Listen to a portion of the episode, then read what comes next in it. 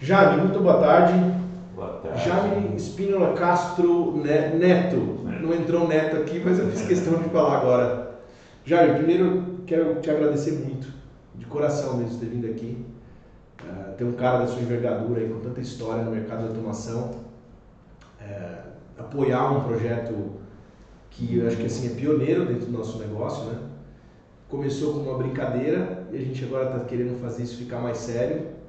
E, e, e, claro, putz, é sempre uma honra. Que eu lembro Ah. de você, eu falo para todo mundo, até mesmo do- durante alguns anos que eu dei aula na universidade, dava aula para arquitetos, né? Uhum. para o curso de pós-graduação em iluminação, da- do Instituto de Pós-Graduação de POG, na Estácio, na ESB também, que é o Instituto de Brasília, enfim. Mas eu, eu uma- quando falo de tecnologia para arquiteto, muitos ficam com, com o nariz assim um pouquinho torcido, né? Pô, para que, que eu vou ouvir falar disso? Enfim, dentro de uma matéria de arquitetura. E aí eu para encorajar eles, falava, uma das pessoas que eu mais aprendi automação predial, conceito, aplicação, né? a história de onde vem, foi com arquiteto. E aí eu falava de você, inclusive recomendava o teu livro Aham. que eu não lembro o tópico, mas eu li duas vezes, você ter uma ideia, embora eu não lembro, faz muitos anos, né? Chamava Edifícios Edifícios de alta tecnologia. Difícil de Alta Tecnologia, né?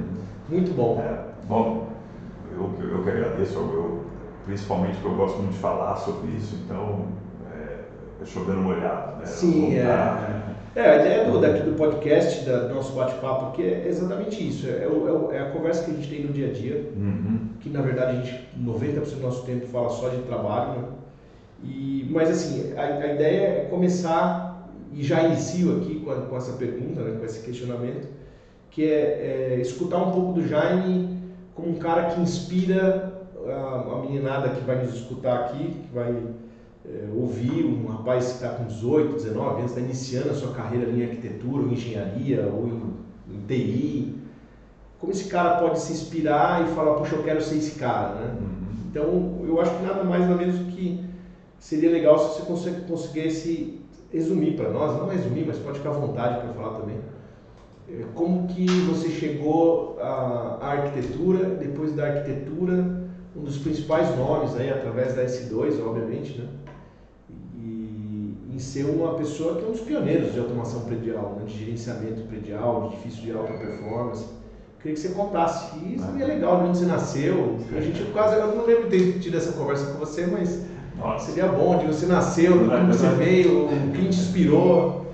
eu nasci, eu nasci um- um- algum- alguns anos atrás, em São José do Rio Preto, interior de São Paulo, e saí de lá jovem, 17 anos, para Rio Preto era- ainda era uma cidade muito provinciana, não, não oferecia praticamente opções, né?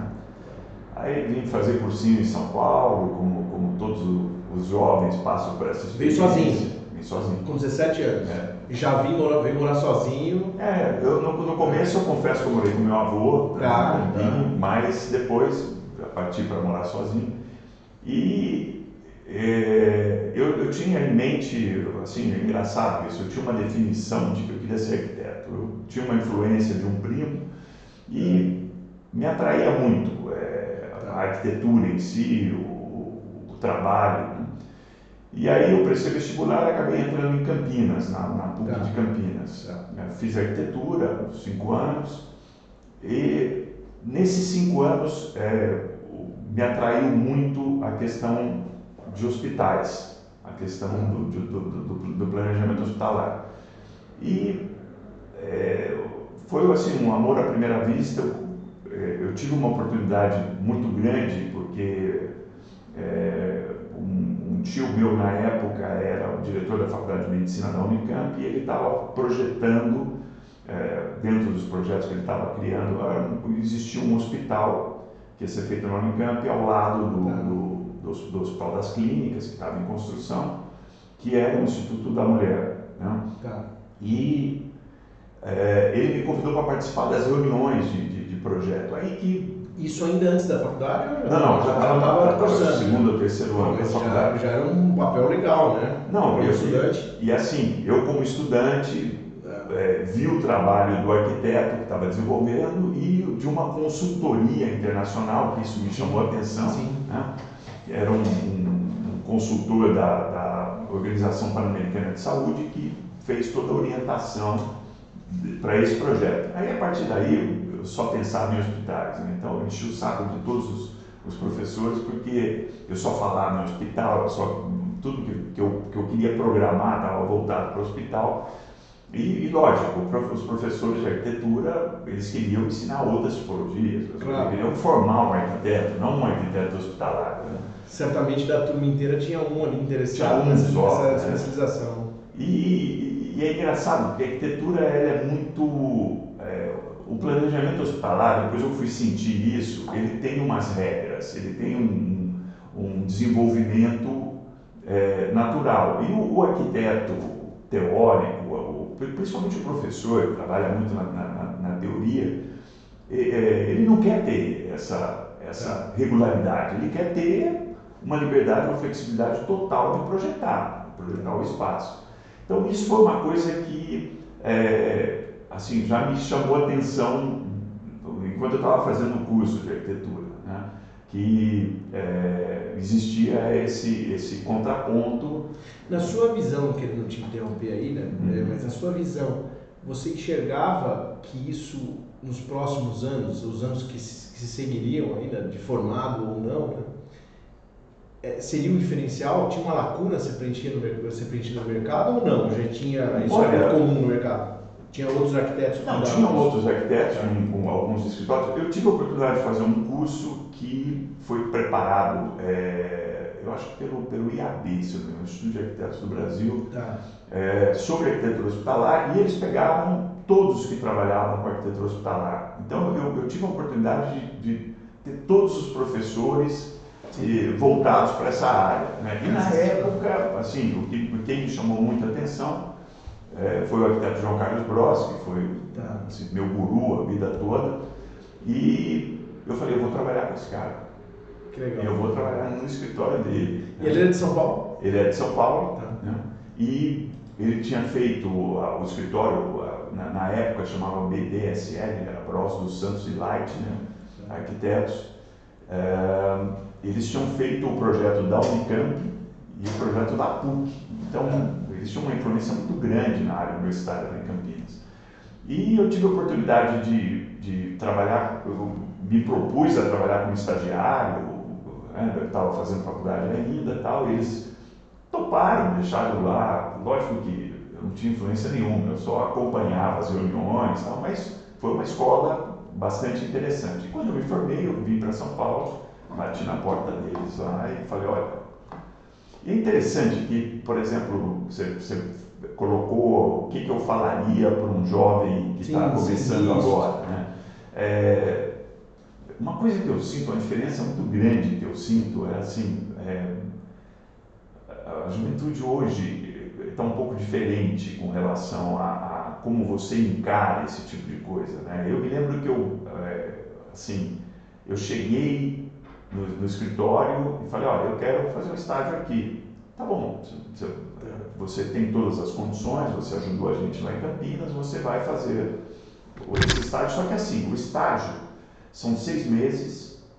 Nesse, durante esses seis meses, na metade, mais ou menos uns três meses, a gente avalia você, se você está indo bem, tá. e você avalia a gente. Se o teu trabalho está valendo a pena ou Isso não. sem remuneração. Remuneração zero. Incrível, né? Aí eu pensei o seguinte, eu, eu, hoje eu imagino o seguinte, se eu propuser isso para um estagiário que vai bater na porta da S2, eu vou fazer, você está louco, você está louco, isso é trabalho escravo, isso... Né? E graças a Deus eu comecei a trabalhar, um mês e meio depois eles me chamaram, falaram, olha, eu acho que você está indo muito bem, você quebrou a casca e tal, a gente quer te contratar, quer te fazer uma proposta para você ficar como um estagiário remunerado. Nossa, eu soltei rojão. Eu falei, pô, é tudo que, que eu sonhei, que eu imaginei. E eu fiquei nesse trabalho como arquiteto hospitalar, tive a oportunidade, para mim era o escritório mais importante do Brasil nessa época, né? É, a gente, eu depois eu fiquei como, como arquiteto mesmo, Sim. diretor de projeto. Então, agora muito tempo, então? Chegou... Eu fiquei acho que uns três anos. Três anos. Né? Até o período de se formar. Não, eu já Depois, tinha formado, já tinha foi, foi formado, depois. Caramba. E nesse tempo a gente fez, eu, eu, eu me envolvi em projetos, logicamente que não sozinho, mas a equipe toda, em projetos no Chile, na África. Então, Caramba. é, assim, foi uma bagagem muito, Muito importante. E muito, novo, você interessante. está falando de 20 e poucos anos. aí. Sim, 23 anos. 23 na anos. né? E, e aí, quando teve uma, uma época que é, os projetos diminuíram muito, uma, uma, uma das pequenas crises que o Brasil de vez em quando passa, né? Sim, sim. Você, não- você não De vez deve em ter quando sentido, sempre, né? você não deve ter sentido nenhuma Não, vez a nem- minha, nem- nem eu, né? Ironicamente, né? É. Nenhuma. Mas numa dessas o escritório diminuiu Tá. muito tal, e eu vi uma oportunidade de acabar a obra do Hospital da Unicamp, que foi onde eu comecei como estagiário. né? Fiz uma proposta, eles toparam e eu fui coordenar lá tecnicamente a parte da construção final do hospital. Foi uma outra escola bastante interessante, um, um trabalho totalmente diferente, ge- gerenciando uma equipe de profissionais que que estavam, eh, vamos dizer, compatibilizando os projetos e fazendo aquilo virar verdade, né? Sim. E foi muito interessante. Até o hospital ficar pronto, eu me dediquei exclusivamente a isso. E quando o hospital ficou pronto, eu falei, "Bom, agora o que, que eu vou fazer? né?" Eh, Eu, na Unicamp, eu não tinha uma outra, uma outra função, era um pouco limitado dentro do- Tá. do- do- da, minha, da minha expectativa e da minha perspectiva. Aí eu, eu resolvi fazer um curso na Espanha. Sim. É. Isso já na Universidade de Navarra, né? Não, foi é, esse curso que eu, que, eu, que eu. O primeiro curso, a intenção, foi numa fundação que chama Fundação Leós, Fundação Rafael Leós, que é um arquiteto muito famoso que trabalhava com. É, ele criou uma, uma, um elemento é, indivisível para a industrialização da construção. Ele tinha umas teorias muito interessantes e esses elementos ele queria combinar e com isso fazer eh, materiais padronizados que barateassem o custo de construção, que diminuísse o. Quase com uma ideia do steel frame ou não? Nada a ver. É assim, Era, assim, geral. ele criou um módulo que era um módulo mínimo e figuras geométricas que Tá. você poderia aplicar. Isso era uma teoria. Ah, né? entendi. E ele foi, inclusive, como ele, ele, é, é, essa teoria dele foi ah, espelhada em vários países para é, resi- vivendas, residências de, de, de baixo custo, né, para Entendi. tipo Casa Verde Amarela, o, Minha casa, Minha Casa Minha Vida, Isso. são os programas que a gente tem aqui no Brasil. Sim. E o, o- ele fez um sucesso porque ele foi indicado para ser o Prêmio Nobel da Paz uma época. Foi um dos candidatos. Né? Então, assim, foi um trabalho bacana. Eu fui fazer esse curso, era um curso de um ano. E nesse meio tempo eu resolvi me inscrever numa, numa assinatura de doutorado na Sim, Universidade quando você Politécnica. fez o seu doutorado. Isso. Ah, Universidade Politécnica, não é Universidade de Navarra, né? Não, Universidade Politécnica de Madrid. Madrid. Exatamente, eu, eu confundi. BM. Aí é, eu, eu me inscrevi como ouvinte, como aluno ouvinte, né? É, numa disciplina de hospitais, lógico. é, Claro, Crédito hospitalar e tal. E foi, é, junto com, com- com o resto dos alunos que estavam fazendo essa disciplina, nós fizemos um- uma proposta de reforma de um hospital é, que a, a, a catedrática do departamento estava envolvida nessa reforma, o Hospital São Carlos de Madrid.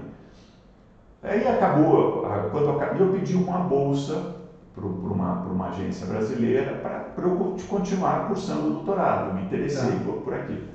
E, Tá. por uma sorte, saiu essa bolsa quando eu acabei essa Isso existe essas possibilidades até hoje, já de pedir essas Sim, bolsas? sim.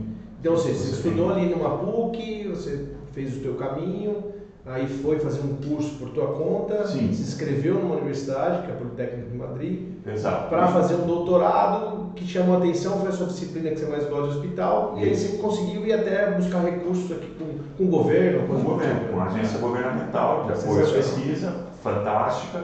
Assim, o que me ajudou muito foi o fato de eu já estar lá na Espanha, né, já estar estabelecido e, e já estar cursando. Isso é uma boa dica para quem que é jovem, Ah, que sim. quer experimentar novos ares e tentar ir para esses caminhos. É, Eu tenho vários amigos que, por exemplo, é, ganharam uma bolsa de fomento de um ano, Tá. é, entraram no curso, fizeram um curso, Tá. e depois eles pediram essas bolsas é, na, na- na- na- CAPES aqui em São Paulo, ou na, na, na FAPESP, ou na, é, né, numa dessas entidades de fomento de pesquisa e conseguiram. Então eles conseguiram continuar a partir do primeiro ano. Né? Isso é uma dica. Tá. É CAPES? CAPES. CAPES. CAPES. É, o CAPES é um, é um centro de formação, é um centro de formação mais para professores universitários. Tá, né? tá. E aí você tem o FAPESP, que é o Fundo de Apoio à Pesquisa do Estado de São Paulo, você tem. É, você tem outros, outros tá. órgãos desses. Enfim, aí quando eu, quando, quando eu fui continuar o processo do doutorado, é. é, eu fui procurar essa, essa catedrática. Falei, olha, eu ganhei uma bolsa né, no Brasil, do CNPq, né, e vou continuar o doutorado, vou continuar com você. Ela falou assim, não, eu não tenho condição de, de desenvolver uma tese com você. Não, mas bom, tal. Não, você tem muito mais experiência em planejamento hospitalar do que eu. Olha que coisa. É, é, uma, é uma coisa assim que pode chamar atenção. Pode acontecer também, né? Mas ela, ela acontece pelo seguinte, é. é, a gente aqui no Brasil, é, o, o, o, nível, de, o nosso nível de desenvolvimento, ele demanda muita construção nova, muita infraestrutura nova. Nós temos uma, uma, uma falta de, de, de, de equipamentos de saúde, por exemplo, como nós temos de Sim. moradias, muito grande. Então, se constrói muito. Lá na Europa, os países estão prontos. Né? Então, por exemplo, eu, quando eu estava na Fundação Leoz, eu participei com a equipe de um projeto do Senado eles levaram cinco anos fazendo o projeto, porque assim, o Senado já existia, eles estavam fazendo uma ampliação. Muita obra que é patrimônio tombado, tem tudo isso. Também. Então é uma coisa assim que eles trabalham, é, é muito mais difícil de ter tá. esse approach. Né? Então eles, o que aconteceu foi que ela falou assim, olha, a experiência que você demonstrou desenvolvendo o trabalho com a gente é muito maior que a minha. Eu não posso dirigir uma tese de doutorado sua. Né? de se admirar, né? A professora ela foi muito honesta, honesta foi, né? E foi, foi interessante. Aí o que aconteceu? Eu andando pela universidade, conhecendo outras coisas, tal, pela faculdade de arquitetura, eu descobri um, um, que eles estavam participando de um concurso que chamava o Edifício do Ano 2000, tá. que era da comunidade europeia. Achei muito interessante. Fui atrás do departamento, fui atrás da pessoa que estava levando o projeto pela universidade. É, e aí foi muito interessante, porque assim, é, o edifício do ano 2000, né? O que vai ter esse edifício? Como que vai operar? Isso, tô, a gente está falando de 1987. Tá. Né? Então, é, estava começando aí, começou a surgir o tema de edifícios inteligentes. Tá. É, nossa, isso criou uma Mas isso surgiu na Europa ou já se falava mais aqui nos Estados Unidos? Olha, porque nos Estados Unidos. Eu penso que nos Estados Unidos é um pouco antes, porque a gente fala da Ashley já falando disso já, né? Ou não? É, eu, eu, eu acho que mas isso foi na década de 80. Década de 80. Essa, foi quando começou. É, quando, na verdade, assim, por que, que a Ashware já falava disso? Né? Tá. A Ashware é a Associação Americana. Isso, mais para o ar-condicionado, né? ventilação mecânica e, e calefação. Sim, né? isso. A Ashware é, é a maior associação mundial tá. né, de, de, profissionais. Aliás, é uma das que, que todo mundo recomenda você tá. pertencer, porque realmente é uma associação que tá. cuida do, do, do, associado, né? Sim, sim. em termos de materiais. São muito sérios. Né? Muito sérios. E a, por que, que a? Porque o, o, controle ele começou a surgir com ar-condicionado. Com, ar com a necessidade, a necessidade da economia de energia com ar-condicionado. E de controle também, é. né? Porque você tinha caixas de AVs, você tinha, começou a surgir essa questão. E como é que você. A, a eletrônica precisava ajudar de alguma forma, né? Sim. Porque você, quando começou a, a, a por exemplo, aqui no Brasil, eu lembro que eles falavam ar refrigerado. Né? Aquele edifício tem ar refrigerado. O que, que era? Era uma máquina que insuflava através de um duto, uma, uma temperatura mais baixa, e em velocidade de vazão constante, sim, sim. Né? fazendo barulho, é, e assim, você não tinha nenhum controle sobre isso. Então, uh, o, o, o, controle, essa, essa utilização da eletrônica para se ter essa, esse esse aumentar o conforto, aumentar a economia de energia, a, né, a gestão da energia e tal. Isso surgiu, foi, foi daí que surgiu a automação do supervisor predial. Né? É. porque eu, tem vários nomes, mas o que a gente mais conhece aqui é o BMS. BMS, exato.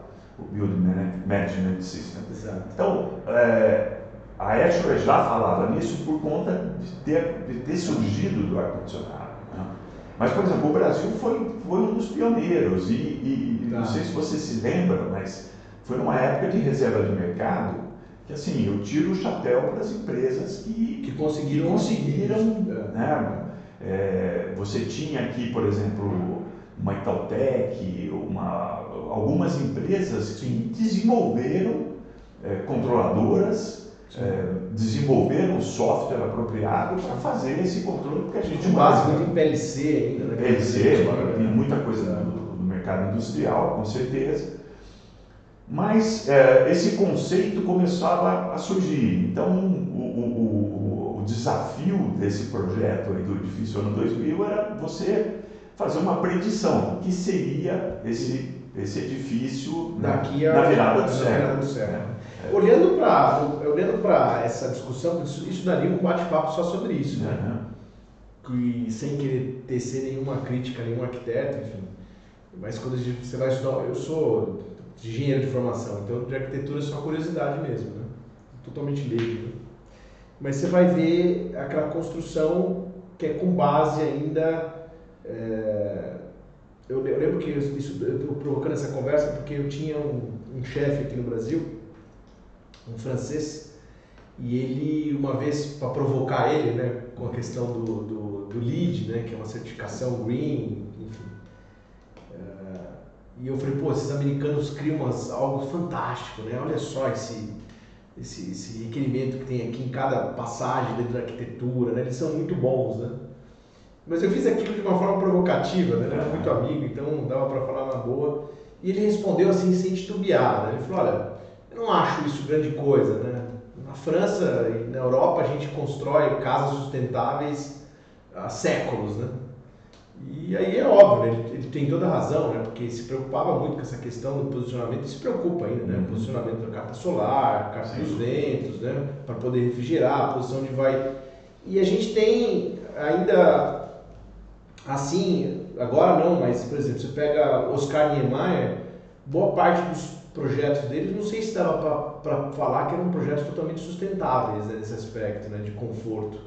Assim, os mais emblemáticos, não todos, né? Também nem, nem, nem sou o cara para poder falar de conhecimento de todos, mas uh, dá a impressão que eu acho que os, de todos esses que pensou nessa questão do conforto, talvez aquele que tem ali na ali na, do lado do edifício Itália, que é o, é o nome do edifício dele? Copan. Copan eu acho que é um dos poucos, né? Que você uhum. pega. O restante são mais arquitetônicos mesmo, são mais de, de belos, né? De arte mesmo, mas é, de eficiência são esculturas. De, são esculturas, de, esculturas de espaços. De espaços, né? exatamente. Realmente, realmente. Então tinha esse conceito. E aí você pega a partir do ano 2000 mesmo que veio esse conceito de colocar na arquitetura, tecnologia, juntar as duas coisas para provocar eficiência e conforto, certo? Eu estou errado nisso? Não, eu acho que assim, é, com certeza o, o vamos dizer, o ótimo em termos de, de, arquitetura é você conseguir uma, atingir um equilíbrio entre a forma e a função. Né? E a, a,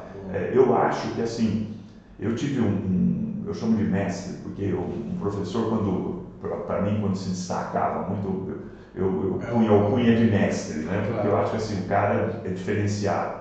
Eu tive um, um professor de, de, de, de, conforto ambiental na, na escola de arquitetura, era fantástico. O cara, assim, ele não era um arquiteto, ele era um engenheiro né, que, que, que se dedicava. Mas, assim, o cara, ele mostrou soluções para a gente, ele fez a gente calcular, ele, fez, ele era extremamente exigente. E, e, assim, o arquiteto, ele consegue, por exemplo, hoje, com os, com os softwares que a gente tem disponível, é muito fácil, né? Você sim, fazer sim, sim. 3D, simular. Você fazer uma simulação, entender. Hoje. Mas você vai voltar 20 anos atrás, é um é, é, assim, isso. E, a gente, e, e, os arquitetos já tinham, por exemplo, é, ele, ele, eu me lembro que numa prova, é, ele deu um, um, uma, uma, um desafio para a gente, que era o seguinte, eu quero no dia 23 de outubro, se, assim, soltando uma... Sim, sim, sim. No dia 23 de outubro, eu tenho uma, uma parede com uma janela, assim, um quarto mais ou menos dessa forma. Eu quero que no dia 23 de outubro às 3 horas da tarde, num dia sem nuvens, uma mancha no, no chão de sol de 1,20m por 1,80m. Isso para fazer cálculo na mão. Cálculo na mão. Você projetar o solstício, ver onde está a posição do Sol, sim, sim, a inclinação sim, dele, como que ele chegaria naquilo. E, e, e, você até, por exemplo, você poderia até projetar um beiral, alguma coisa para você chegar. Falar isso nos dias de hoje talvez seja surreal, né? Porque o pessoal vai lá no 3D aí qualquer, no SketchUp ele consegue. No SketchUp joga um, um, um Dialux desse ou um uhum. negócio desse tipo e consegue ter essa, consegue essa, essa precisão é. né, muito maior do que.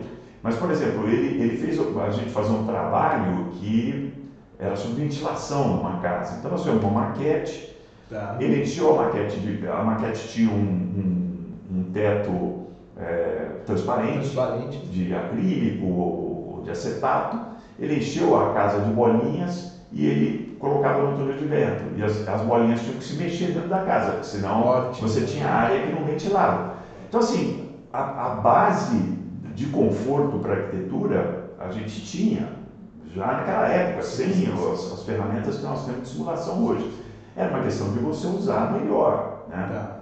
Então eu acho que o equilíbrio é. Logicamente você não vai fazer uma coisa que seja só prática e só confortável e esquecer da forma, porque o arquiteto trabalha a forma. Dá para falar de arquitetura de interior assim com essas nuances que existem, porque você tem uma bagagem muito forte de Europa também, estudar lá, enfim, arquitetura não só da forma, mas de interior também dá para falar que a arquitetura que se aplica nos Estados Unidos está muito mais voltada, já pensando nesse todo, e muito mais prática do que pensar nas formas interiores. Eu vou dar um exemplo, né? tem projetos aqui que não vou falar o nome, né? mas uhum. que você entra no andar, você passa daquele andar para o segundo, parece estar no mesmo lugar. Assim, não muda nada, até a cor, né? um padrão que existe da mesa, posição, enfim. É, eu, eu para ser sincero, eu gosto mais disso. Uhum. Eu gosto desses essa padronização. Eu, eu gosto, mas eu, eu, sei que é um gosto pessoal. É, quando você vai falar com um arquiteto, o arquiteto fala, não, imagina, podia ter feito outra coisa, podia ter, ter pensado um pouco mais, trabalhado melhor os elementos aqui diferentes. É, dá para dizer que você tem, que a tecnologia, né, e é isso, depois até a gente volta um pouquinho, você contar a história do doutorado, né? Dá para falar que a tecnologia, ela influenciou nessa forma de, de projetar a arquitetura? Não, com certeza, com certeza. É... Ela, ela, empobreceu ou não? Não, eu acho que não. Eu acho Só modificou que... mesmo. Na verdade, assim, é, uma coisa interessante que eu aprendi nesse, nesse, nesses anos todos e estudando essa parte e tal, você tem é, soluções é, que são super antigas e que funcionam maravilhosamente bem até hoje, por exemplo. Existe uma, uma na arquitetura francesa um, um conceito que chama Muro de Trombe, que era um arquiteto. O que, que ele fez? Ele fez uma casa, é, um, um, uma, uma, casa que foi projetada para um clima muito frio. Então ele fez uma casa com, com uh, as paredes de pedra, tá. é, escuras, e ele colocou um vidro na frente. Ele, colocou, ele criou uma camada intersticial de, de, tá. de ar entre a parede de pedra, a parede de pedra e o vidro e isso garantia dentro uma temperatura aí uns 5 graus a mais do que estava lá fora. É, quando você tinha o sol, o sol esquentava a parede, reservava aquilo ali, quase é. uma caixa de reserva de calor ali. Né? Então, esse muro de Trombe é, existe há, há, muito tempo. Trombe foi um arquiteto de tá. muitos anos, séculos atrás. É, hoje a gente percebe que, por exemplo, você tem é, um, uma, uma utilização do, do, do, desse conceito equivocadamente. Né? Tá. É, por exemplo, nesses prédios mais modernos. Tá. Porque você tem uma pele de vidro, sim, sim. num clima tropical como no Brasil. Sim, Aí você tem uma viga de, de, de, de, periferia, uma viga de borda bem alta. Né? Essa viga é pintada de preto para não influenciar na fachada do prédio e ela funciona como um muro de trombe, colocando calor para dentro e você gastando ar-condicionado para tirar. Para tirar de lá dentro. Dá para falar que esse prédio, o Infinity Tower, é mais ou menos assim ou não? Porque ele tem, ele é um retângulo, uhum. com a elipse que forma ao lado dele com a película de vidro, né? É. Não é bem isso, né? O, o conceito. É, ele, ele tem, uh, o Infinity ele tem, por exemplo, uma a orientação dele foi muito estudada para ter esse tipo de coisa. Então você não tem uma incidência direta do, do, do, do sol, né? do, num, num, poente, por exemplo, que é onde você é. esquenta muito mais. É, assim, são edifícios que, que, que foram trabalhados para essa função. Né? Tá. É, mas, mas você tem algumas aberrações ali. Por, né, por, por, Entendi. por exemplo, você tem um, um o Infinity é um, é um, é um, se você reparar, ele, ele tem uma, um posicionamento meio enviesado com é. relação ao terreno. Isso é com relação à orientação dele. Né? Eles já estudaram para colocar a orientação conforme a carta solar. A carta solar, exatamente. Mas se você pega edifícios, por exemplo, que estão num terreno quadrado, que você tá. não tem como é, mudar a fachada dele, a não ser projetar para frente, né? que, que, causam esses problemas. Né? Tá. Então, é, eu acho que assim, essa pergunta é muito, muito interessante e pertinente. Daria um, para desenrolar um, um bate-papo longo, né? Eu acho que essa, é, é, assim, voltando no tema acadêmico, né? Sim, é que, que é do, do doutorado quando você começa a olhar. Eu, eu, assim, resumindo um pouco a história, eu fiz um doutorado nessa área de edifícios de alta tecnologia, minha tese chama Edifícios de Elevada Tecnologia, é, e, e passei quatro anos me dedicando a esse tema,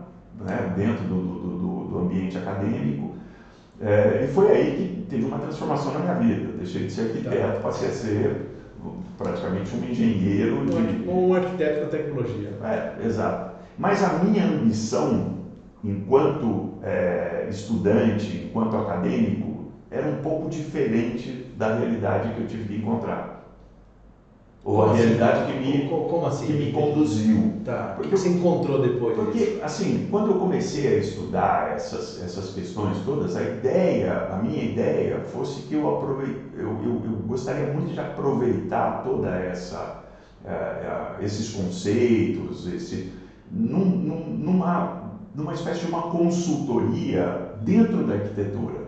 Né? Tá. E, e, e, se você for ver, a maior parte do, do trabalho que a S2 desenvolveu aí nesses 27 anos de história, é. É, ela é voltada para projetos de infraestrutura, para sistemas de automação e supervisão e segurança. Eu entendo isso, até para você, se quiser pegar uma água, enfim, depois a gente pega um copo ali também. Uhum. Eu entendo que isso eu posso dizer que eu enxerguei lá na S2, né? Por pouco tempo que eu trabalhei uhum. para você lá, além de aprender muito bem sobre esses conceitos, enfim, chamar atenção, não aprender bem, mas chamar atenção para ir atrás, né? para poder Sim. ler um pouco mais, para estudar, para... Eu, eu entendi que saber o vocabulário do arquiteto para introduzir aquilo que a gente faz, que é a tecnologia, era o caminho mais fácil. Sem dúvida. Então, quando eu tentava, por vias da, da parte técnica, vender a tecnologia, muitas vezes eu cometi até algumas heresias não falar, né? Naquela defesa técnica.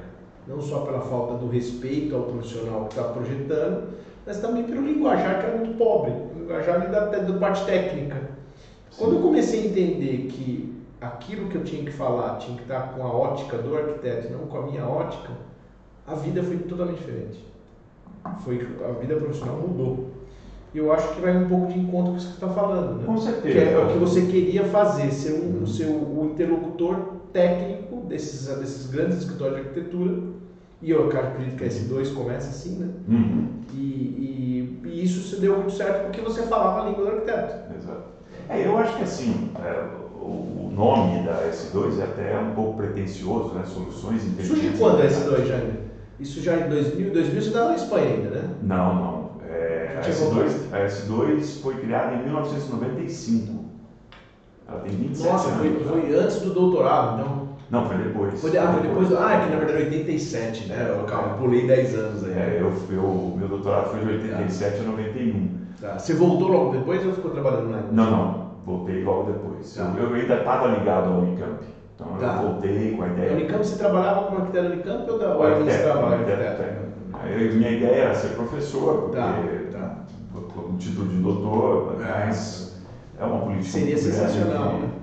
É, eu, eu gostaria, mas é, é uma política muito grande. Eu, eu acho que eu não, não me adaptaria a, esse, Sim, sim, sim. é, a, essa, a essa doutrina, Ah. vamos dizer. Eu, eu, eu acho que o- a expectativa maior, no, a expectativa é muito melhor no mercado. Ah, chegou um copo para nós aí, Opa. uma aguinha para. Obrigado.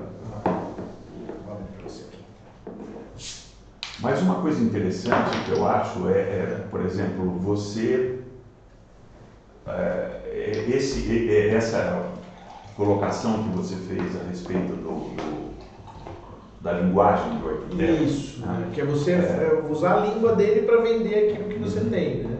Isso, isso é- eu, eu, eu, eu, sinto que é uma coisa interessante é, no sentido de que, por exemplo, é o que eu estou falando, a gente precisa ter um equilíbrio. Então, quando você trabalha em tecnologia, é, eu imagino assim, por exemplo, hoje é, você tem uma série de ah, consultorias ou, ou- ou projetos complementares que você não tinha anteriormente. Sim. Uma especificidade muito grande. Sim. né?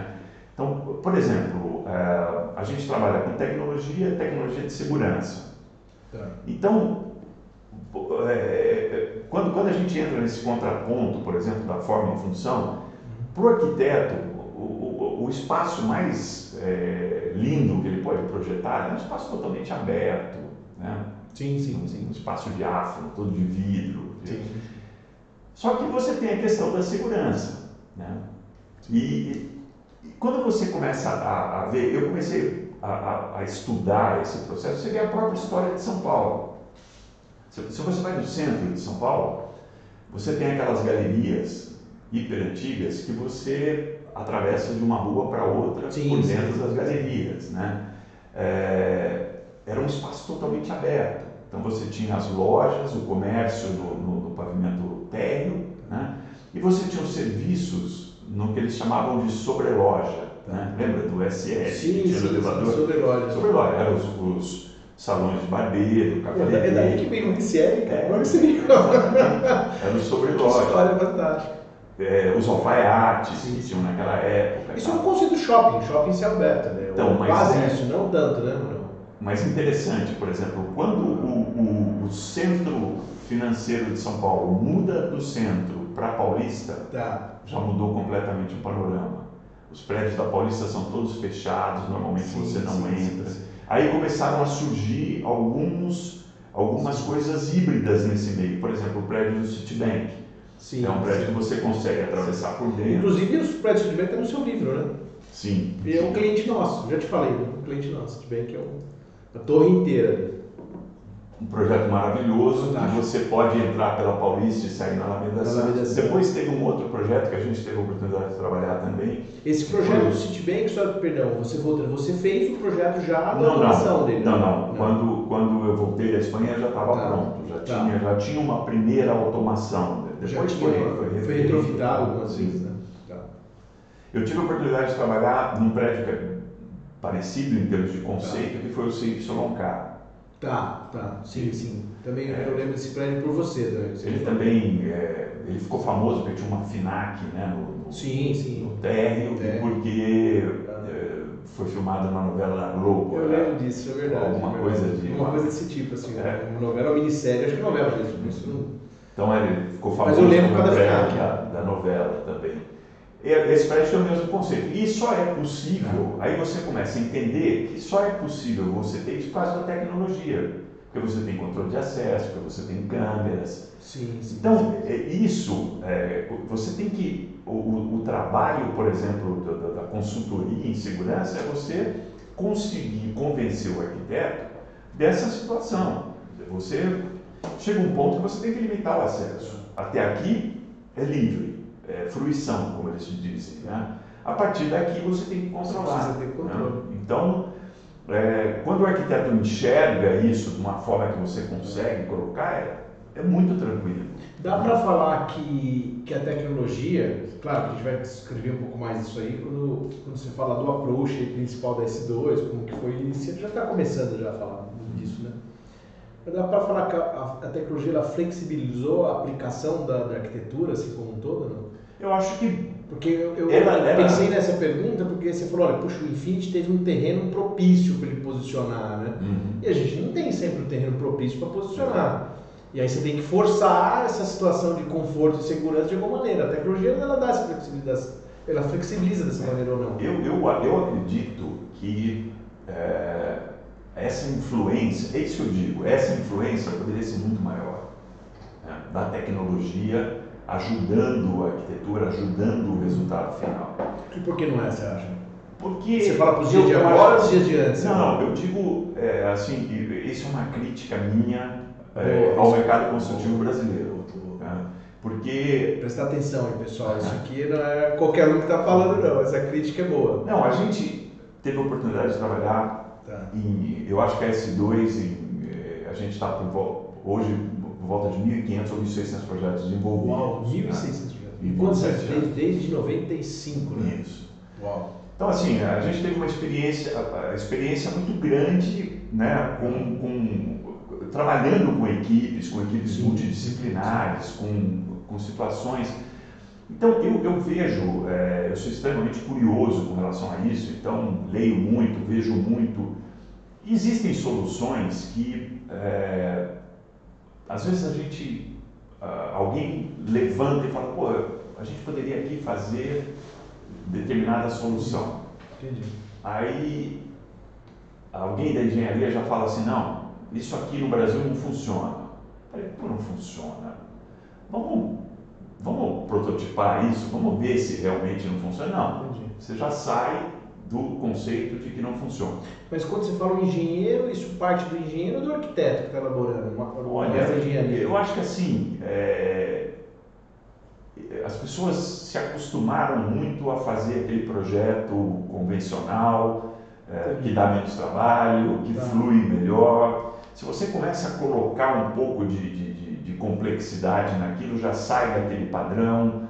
É, eu acho que isso, isso é um pouco é um, um pouco a, a, culpa desse negócio. Né? Então, você tem, é, sei lá, você pega, por exemplo, hoje, uh, se você dá uma olhada no jornal, por exemplo, todos os lançamentos de edifícios residenciais hoje têm o mesmo padrão. Ah. Tem a mesma Dá, dá para falar, Jaime, eu, eu, claro, eu estou tirando isso porque eu já cheguei a falar isso em alguns lugares, a discutir isso com as pessoas, né? Que essas, essas certificações que surgiram aí, eu acho que não sei exatamente quando começou aqui no Brasil, né, mas talvez depois de 2000, né, certificações é, Green. LEED, ACA, o ACA talvez um pouco antes. A gente né? começou a ouvir, uh, por exemplo, o LEED, o primeiro projeto que a gente trabalhou com LEED foi o, o a Torre Eldorado. A Torre Eldorado, que foi que é ali perto do, da Marginal Pinheiros, né, que fica na Marginal Pinheiros. Não dá para falar que esses, esses, essas entidades, esses, esses órgãos né, de certificadores surgiram porque a academia né? Não é uma crítica à arquitetura, talvez é só um questionamento. Ultimamente está com medo de questionar tudo, né? Mas assim, dá para falar que a arquitetura, a academia por muitos anos, ela começou a ensinar muito mais arquitetura de produção, que é aquilo que é o padrão, aquilo que você copia quase que um, um quase tudo muito similar, como você está falando, e com o tempo as pessoas acabaram perdendo aquela raiz da, da, da, arquitetura, que é a questão do conforto, desse professor que queria saber como que a, a troca de, de, de, de, vento, de, de ar dentro, dentro, do ambiente. dentro do ambiente. Dá para se falar que a, a, as certificadoras é nada mais nada menos do que a arquitetura ensinava lá no passado e que se perdeu por algum motivo, talvez para ser mais comercial? É, eu não sei se foi que... claro ainda. É, não, não. Eu, eu, eu, eu, acho que assim, a questão de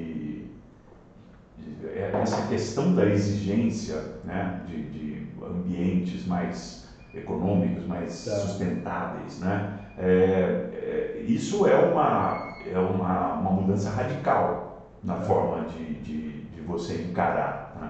É, eu me lembro que, é, até, vamos dizer, voltando um pouquinho naquilo que você falou, sim, de, sim. falar com, com um arquiteto sem, sem ter medo de, de de ofender ou de, Isso, de menosprezar o projeto. Menosprezar. Eu, eu tive uma, uma, uma, uma vez, eu participei de uma reunião que alguém deu uma sugestão para alguém de uma agência certificadora deu uma sugestão para coordenação de arquitetura do projeto, que se colocasse um brise na fachada. Hum.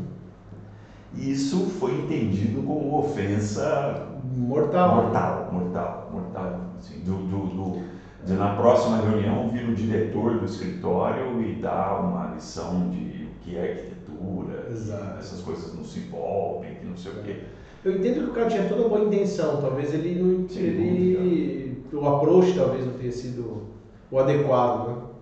Talvez se a pessoa que estivesse vendendo essa ideia fosse um arquiteto, não sei se era, Uhum. mas um arquiteto com esse viés técnico, talvez ele conseguisse introduzir isso de uma melhor forma. Pois Ou é, acho que pois é, eu acho que sim. É do que o que a gente está falando, né? De Ah. falar a língua do outro. Né? Não, mas eu, eu acho que hoje. Interessante, essa exemplo- história é muito boa. Não, mas eu acho que hoje, é, isso já faz algum tempo. Hoje, por exemplo, não aconteceria isso. Porque a demanda é, é muito. Hoje, por exemplo, nós estamos falando, estamos falando de well buildings. Né? Sim, sim. É, então você começa a ter algumas coisas que elas, é, queira ou não, a arquitetura tem que, que se adaptar a esse tipo de, de, de- coisa, porque é uma tendência, uma tendência de futuro. As pessoas querem. Eu estava falando, por exemplo, do edifício com ar refrigerado. Muito- Você tinha, por exemplo, você insuflava o ar, é, uma, uma secretária magrinha que sentasse no meio do, do, do, do core do, do, do, do, Tá. do- um edifício de escritórios, ela morria de frio, ela tinha que ir com casaco de pele. E um, um- pessoa do sexo masculino mais avantajado, um pouco, Sim, que sim. sentasse numa fachada, transpiraria. transpirava. E era a mesma, a Sim. mesma estado. Hoje você consegue ter condições de conforto que você compensa isso, Compensa né? isso. É, Agora, voltando um pouquinho, só para a gente poder fechar esse contexto, né, que na verdade mais para mim.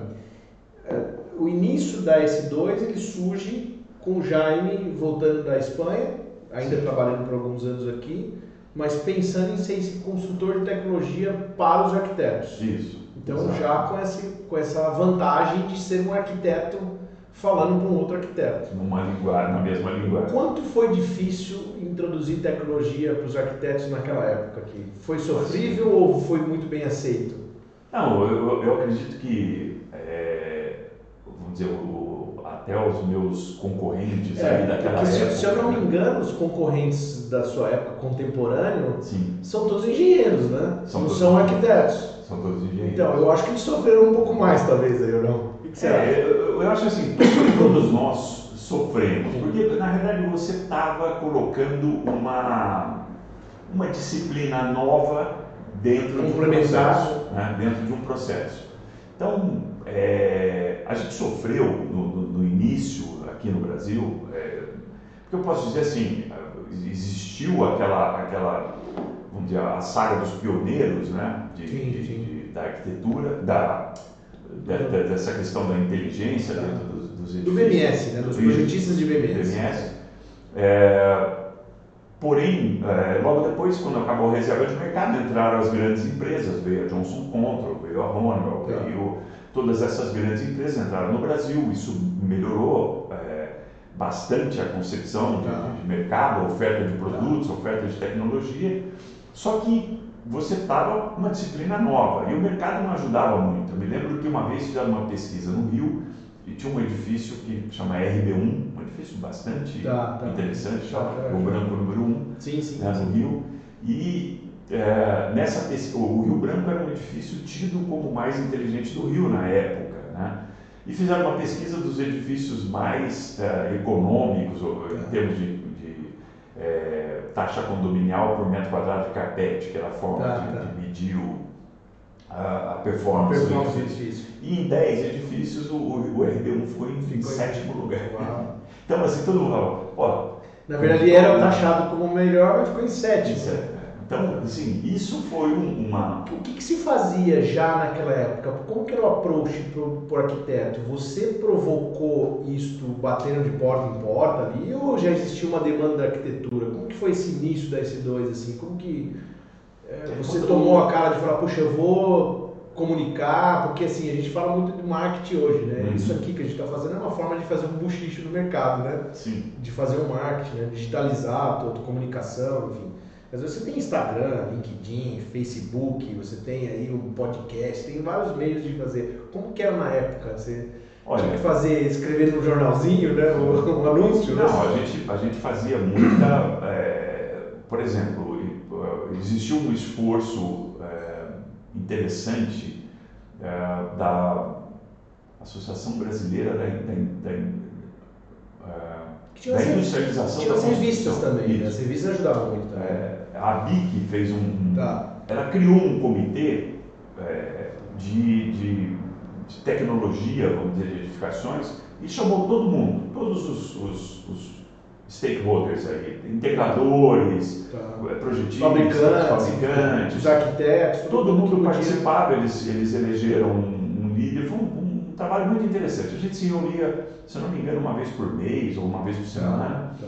e daí saíram, surgiram várias ideias, né? várias, uma forma de, de você é, ter uma, uma, uma, certa padronização a nível de mercado. Tá. E a revista Construção, né? extremamente interessante, ela, ela publicou é, em 10 encartes, em 10 números seguidos, é, todo Artigo, esse trabalho tá. que, que foi desenvolvido. Ah, a troca de ideia ali, você acabava fazendo isso. Então nós, nós elencamos 10 temas, e estressamos esses temas tá. né, dentro dessas, dessas. Como que foi a aceitação pelos principais arquitetos na época de, de Então, aí, na realidade, os, os arquitetos, é, é, isso veio um pouco de cima para baixo. Né? Quem se interessou por isso foram os clientes. Os foram incorporadores. Os, é, incorporadores e até clientes corporativos. é o usuário mesmo. Os usuários finais. Tá. É, as, os clientes corporativos. Né? Então, tá. o, o que, que acontecia? O,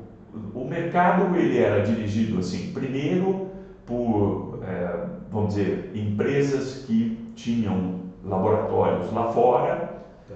e que queriam manter o mesmo padrão aqui no Brasil. Então, uma empresa multinacional ia construir um, um, o seu edifício, o seu quartel-general aqui no Brasil, eles queriam ter a mesma tecnologia lá de lá fora. fora. Então, isso foi uma das Tinha coisas. Tinha uma influência das globais accounts, né? Exato. as contas Exato. globais. Né? Então isso foi um, um fator tá. que impulsionou. E o segundo foi assim, é, os incorporadores começaram a ver isso como um diferencial de mercado. Tá? Então, pô, eu vou colocar isso nesse edifício, eu vou ter um, é, clientes de mais alto gabarito que vão pagar um aluguel isso, um isso, pouco isso. maior tal. Então, assim, esse, essa combinação começou a, a florescer a nível de mercado. Era uma briga, porque assim, é... Isso aconteceu as mesmas histórias com as certificações, né? As certificações sim, sim. no início começa com as contas globais colocando uma padronização, exato, exato. ficando com produtos diferenciados no mercado, melhores, com preço é, atrativo, uhum. atraindo melhores clientes, e aí começa as incorporadoras deixar de fazer isso como marketing, mas fazer como uma, uma, obrigação. Uma obrigação, exato. Uma obrigação. É, a história se repete, né? É, foi, foi exatamente essa, essa situação. Né? Depois a gente teve uma época que teve um boom de shopping centers. E os shoppings todos saíam com automação, com BMS. Ah, né? Então, assim, foi, foi quando o mercado realmente floresceu. E eu acho que a partir daí, uh, uma outra crítica que eu tenho, por exemplo, a forma como é conduzido todo esse processo, ela leva um, é, isso, isso é até um, um eu, eu, eu, diria que um fator deceptivo com relação ao trabalho da gente nesses anos todos. Tá. Né? Que a, a, os sistemas são projetados, eles são implementados, eles não custam barato, eles são praticamente. Isso é uma pergunta que eu ia fazer, Jaime, que eu queria fazer até anteriormente. Uhum. Na época, a relação de custo para venda, porque a gente está falando de um, cara, de um pioneiro aqui, né? A relação de custo, ela, ela atrapalhava muito, não? Porque não. você tinha um, eu quero, não quero uma coisa barata para o cara colocar dentro do metro quadrado, né? É, você conseguia argumentar que aquilo que ele estava investindo ia ter uma inversão de investimento, não só com relação, porque assim, vamos pensar na cabeça do, da consultora e do incorporador. Né? O produto dele é um metro quadrado. Sim, né? sim. Ele não é o usuário. Não vou pagar as contas daquele edifício quer vender, ele quer gastar o menos possível, vender mais rápido com maior margem de lucro possível, tá certo. Quando você traz um elemento novo, uma disciplina nova, que agrega valor ao produto dele e a única vantagem que ele tem é ser um diferencial, se vai vender mais rápido ou não, ou atrair melhores clientes, como você conseguia, É, é, como você conseguia provar esse ROI, né? esse- esse- essa foi O maior desafio? O maior desafio, com certeza. Com certeza. Hoje já não é mais tanto, né? Hoje está mais ou menos intrínseco, né? E o que é, hoje, hoje o, o- o mercado é muito mais dinâmico. Né? Hoje você tem, por exemplo, eh, empresas que têm multipropriedade. Hum. Então, essas, essas empresas, ah, como elas administram os Tá. espaços, eh, elas têm o máximo interesse em ter, ah, vamos Melhor dizer, possível. um controle total sobre Isso eu as instalações. Então, isso, isso é um fator. Na época não existia. E, e- como que foi vencer? Qual, foi, qual que eram os Eu, argumentos? eu acho que assim, é, no nosso Você caso, esse por paradigma. exemplo, no nosso caso da, da, da- da S2, a gente investia muito numa ideia de que ah, esse- esses espaços, é, por exemplo, você tinha que investir não somente no. e Isso foi uma coisa que assim, é, eu acho que seria o segundo aspecto do, do deceptivo no nosso trabalho. Tá. né? É, a gente tinha que, que- que convencer o, o- o nosso, é, o nosso cliente de que ah, a produtividade das pessoas era muito importante. Que você, o ROI, ele não vem, ele não vem é, Você, não estava querendo provar por valores é, é, tangíveis, mas por valores intangíveis. intangíveis. Exato. você ia pelo intangível primeiro. Então a gente, eh, o que, que a gente falava? A gente mostrava, por exemplo, eh, numa, numa abordagem para o cliente que um sistema de, de controle de acesso, por exemplo, eh, mal projetado, mal especificado e mal instalado, eh, ele causa um transtorno terrível. Porque, por exemplo, se você vai passar na catraca, teu cartão não passa, Tá. se você está atrasado, você tem que voltar na recepção, trocar o seu cartão, ou a, sua biometria não passa. Isso gera mais é, problema do que o custo em si da energia. Sem dúvida, sem dúvida. E isso diminui a produtividade. Isso até hoje.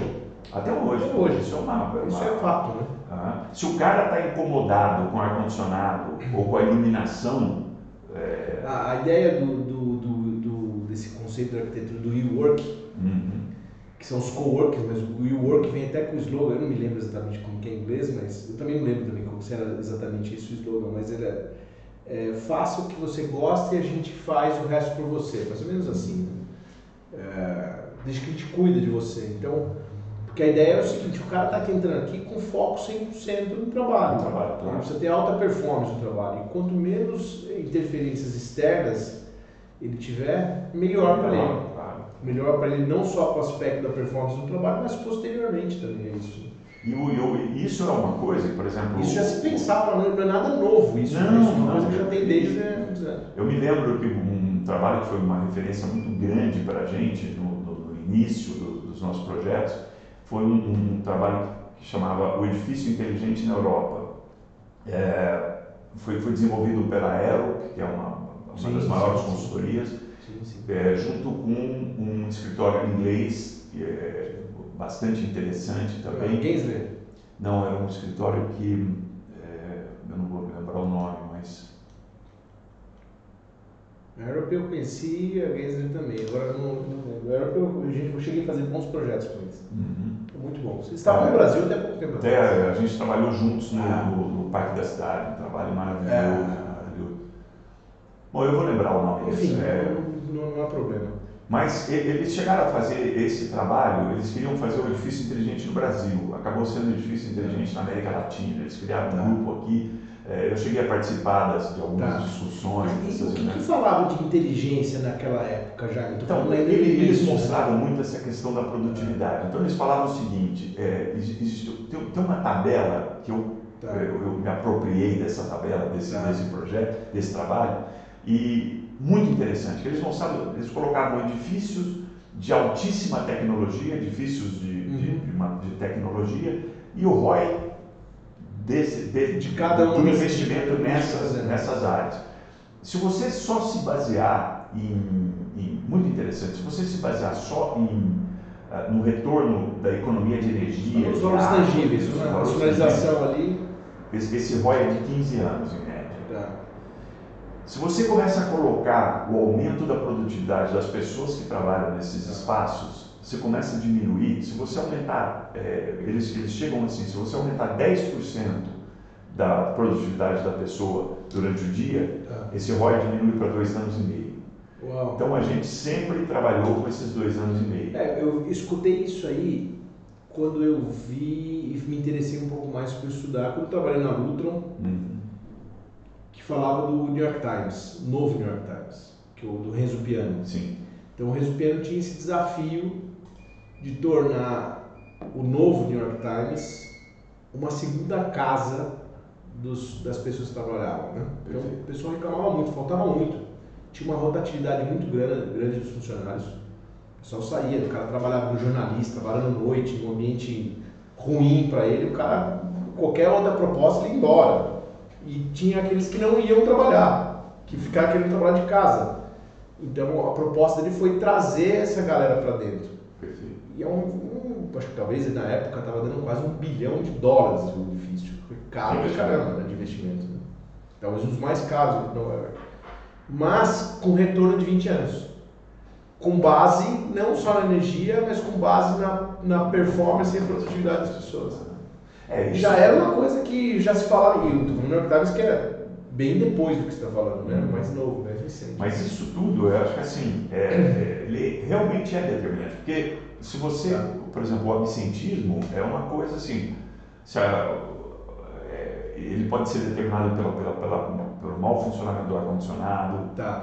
pelo mau funcionamento da iluminação, por exemplo, pessoas que têm dor de cabeça, enxaqueca, tá. Por uma iluminação, você vai detectar a iluminação é pobre. Jane, eu, hoje eu, eu, falo um pouquinho, até para a gente depois agora deixar um pouco mais prático o trabalho da S2, né, falando do escopo, né? Uhum. E, e, e, fechando essa ideia. Quando eu falo de, de controle dentro dos ambientes, automação, ar-condicionado, iluminação, eu costumo, claro, falar da integração desses sistemas, que é importante você ter ali as convergências das informações, enfim, mas sobretudo que você consiga individualmente controlá-los a, cada, a qualquer momento. Perfeito. Porque se você depender de uma integração e isso não funcionar, você pode ficar sem qualquer coisa dentro do escritório, mas se ficar sem ar-condicionado e iluminação, você não trabalha. Exato. Eu acho que até com iluminação durante o dia, você pega o nosso escritório aqui, praticamente uma presença de luz constante, natural, até dá para trabalhar por um certo período, com um pouco de desconforto, mas sem ar-condicionado é impossível. Então, assim, dentro do escopo do que a, do que a S2 vende, primeiro assim, você tem muito mais desses mil e mais mil projetos ao longo de uhum. 30 anos, não é isso? 27 anos. 27 anos. 1.500 projetos. A maior parte são residenciais ou corporativos? A, a maior parte são, são edifícios de escritórios. Escritórios, tá. Que é onde requer mais essa, essa operacionalidade dos sistemas, esse facility dos sistemas. Com, com um, um, um, ponto tá. muito interessante.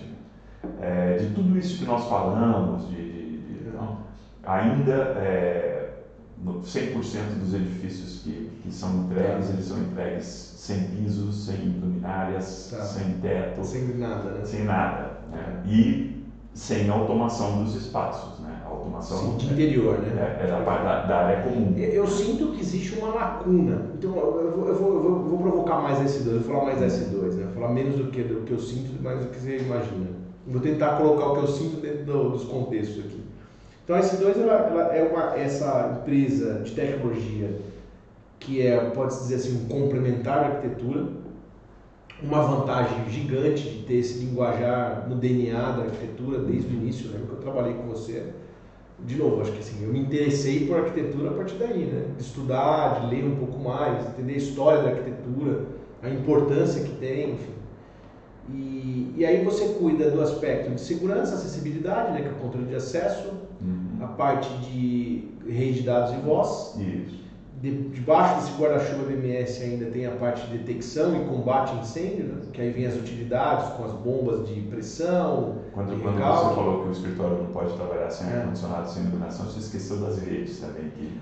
Exatamente. Quando cai a internet, todo você mundo pede para ir para casa. Você sabe que eu vi uma, uma, uma das aulas que eu fiz na Lutron, lá na, na, na, na época eu fiz vários cursos lá na Lutron, na, na fábrica, tinha alguns, alguns palestrantes, alguns professores que falavam justamente sobre isso. Falavam, poxa, a gente tem pesquisa hoje que Antigamente você ia no hotel, um parênteses aqui dessa história, né? No hotel, primeira coisa que as pessoas reclamavam, né? Comida. Se tem serviço de quarto ou não. E aí reclamavam da qualidade da comida. Depois, com o tempo, começaram a reclamar daquilo que não tinha serviço. O cara não, não passava mais a roupa, né? Você tem que pegar o teu ferro de passar, ou procurar uma lavanderia próxima. Hoje não. Primeira coisa que a pessoa pergunta, a senha do Wi-Fi. Se isso não funciona, é o maior índice de reclamação que tem, que são as redes, né?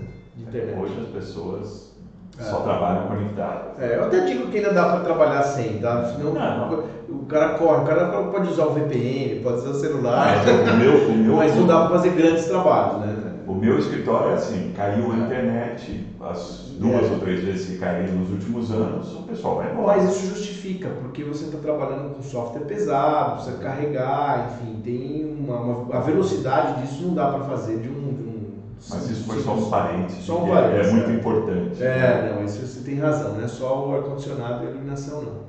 Mas aí voltando para essa rede de dados de voz, aí você tem o controle do ar-condicionado, Hum. o controle da iluminação. É, dá para falar que dentro desse escopo que você trabalha, no aspecto de energia, os dois maiores vilões são a iluminação e o ar-condicionado, sendo o ar-condicionado aparecendo em primeiro? É, Isso é fato. é interessante que é, essa- você colocou o primeiro ou o segundo. É, na verdade, o primeiro as coisas se alternam, né? se alternam. As coisas se alternam, porque antigamente o ar-condicionado era o grande vilão. Disparado. Quando você tinha, por exemplo, era muito difícil de você conseguir fazer uma, uma, uma estabelecer uma performance boa para o sistema de ar-condicionado com uma central de água gelada muito grande, com bombas, com eh, toda a circulação, né? um, um- por exemplo, um edifício, você, você tinha vários, várias, eh, vários problemas acontecendo. Né? Se, se uma parte do edifício estava ocupada, se a gente está funcionando. Né? Se a outra... Hoje não, hoje com, com essas instalações de BRF você consegue, Consegue. ter uma sala do, do edifício inteiro funcionando Sim. só, né? sem desperdício. Então o ar-condicionado era o grande vilão. Aí, quando conseguiu diminuir, Resolver, resolver a indústria da evoluiu. né? Exato. Aí a iluminação começou, aí surge o LED. Aí já, já parte para uma, por, por uma. Então, o LED, Mas- o LED eu acho ainda. Aí não, não é nenhuma questão de opinião minha, né? É, é um comentário para a gente debater aqui, para trocar ideias, né? O LED que vem realmente com uma redução de potência significativa, desde as lâmpadas aí,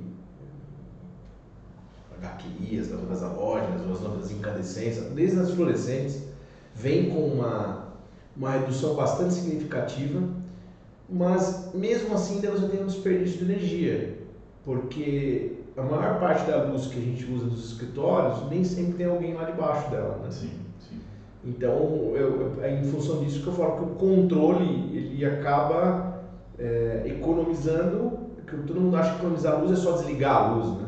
Ah, então coloca um timer horário ali, limita o uso do cara e pronto. Mas não é, na verdade é usar a intensidade correta no momento correto. Bem E, e eu vejo que o- os controles se tornam indispensáveis hoje, todos os aspectos, né? Então, assim, se eu for, não é só porque eu vendo isso, é óbvio, né? Que é muito fácil falar daquilo que a gente vende para provocar, mas se fosse meu edifício, são duas coisas que eu não gostaria que não, que não faltasse, né? Sensores de ocupação, as dimerizações com captação de luz natural, enfim. Isso hoje, é, ainda você acha que os clientes, não sei se dá para ser como falei isso como uma crítica, quando eu digo os clientes, não estou falando nem no aspecto de arquitetura, estou falando cliente que investe nisso.